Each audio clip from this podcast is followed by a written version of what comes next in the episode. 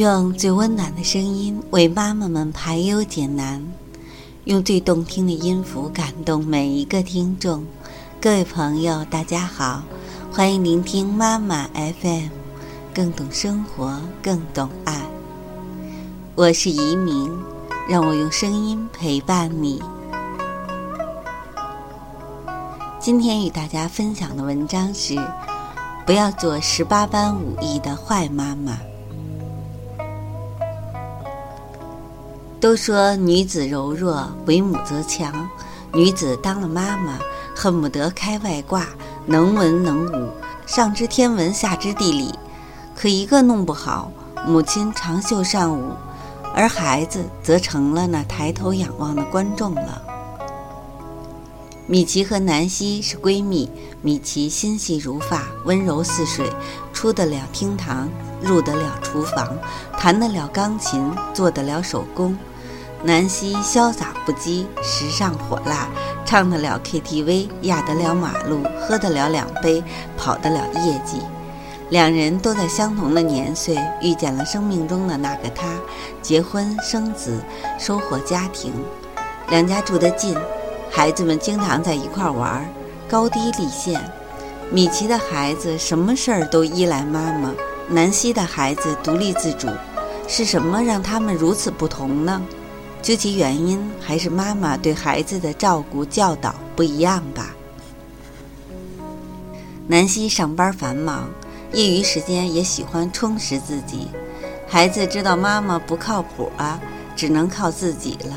从刷牙、洗脸到洗澡、吹头发，无一不是自己动手，丰衣足食。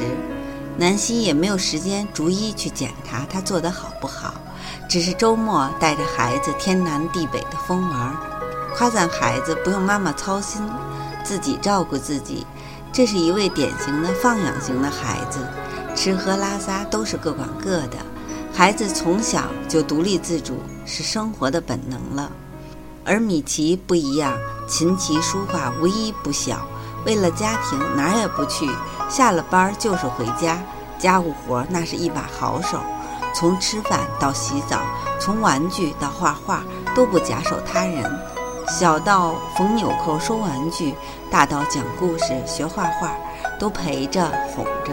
水果是切好的，青菜是剪好的，精雕细琢地养育孩子。孩子就是温室里的玫瑰，虽然知书达理，但却娇气得很，一刻也不乐意和妈妈分开。什么事情也希望妈妈帮忙解决。米奇越是细致，越是被需求，孩子越是不独立，已经陷入了死循环。最近两人又见面约会，聊起孩子，南希说：“别管他，晚上自己洗澡还嚷嚷着自己吹头发呢。”米奇惊呼：“孩子自己吹头发，想都不敢想。”别说孩子做不来，就是能做，自己也担心会有危险，会做得不好。这么小能行吗？不怕洗不干净？南希不紧不慢地答：“习惯了就好了。”另一位好友夏园的先生浩辰是个文艺青年，一辈子顺遂不操心，没经过什么大风大浪，从名牌小学到名牌大学，毕业后。靠着老一辈的人脉关系，在一家不错的公司里面担任小职员，一路往上攀升，看起来整个人生都是平坦顺利的。但夏元却有口难言。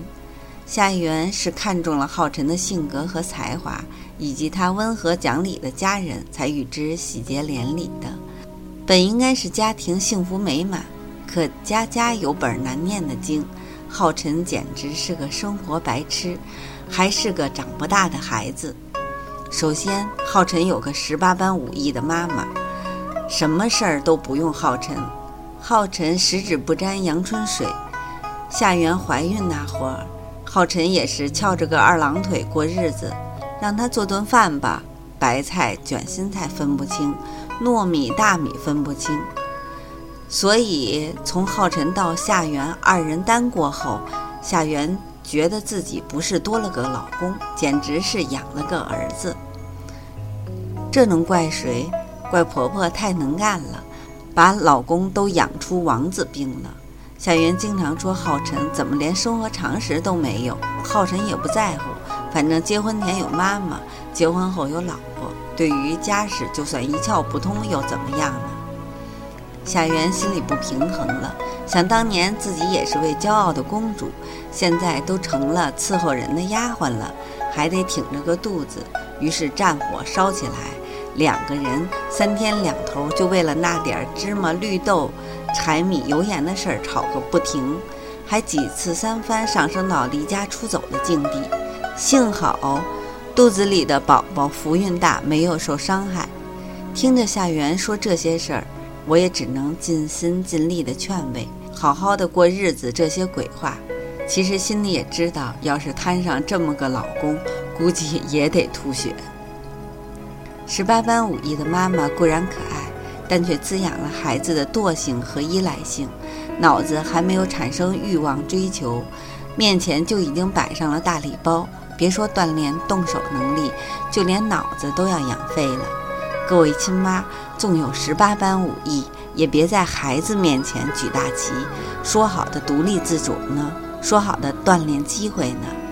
米奇家孩子最近不愿意画画了，为什么呢？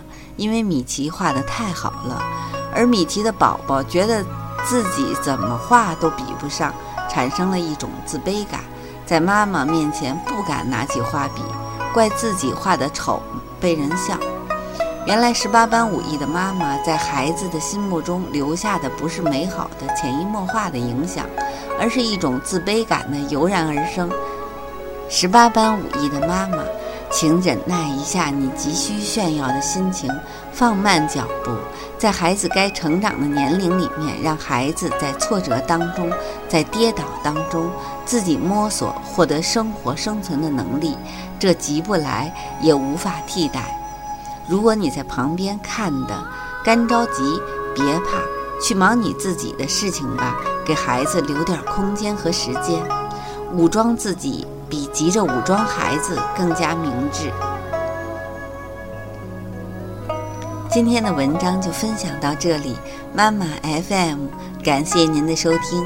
如果您喜欢我们的栏目，可以关注微信公众号妈妈 FM，更多精彩节目。请下载妈妈 FM 收听，我们下期节目再见。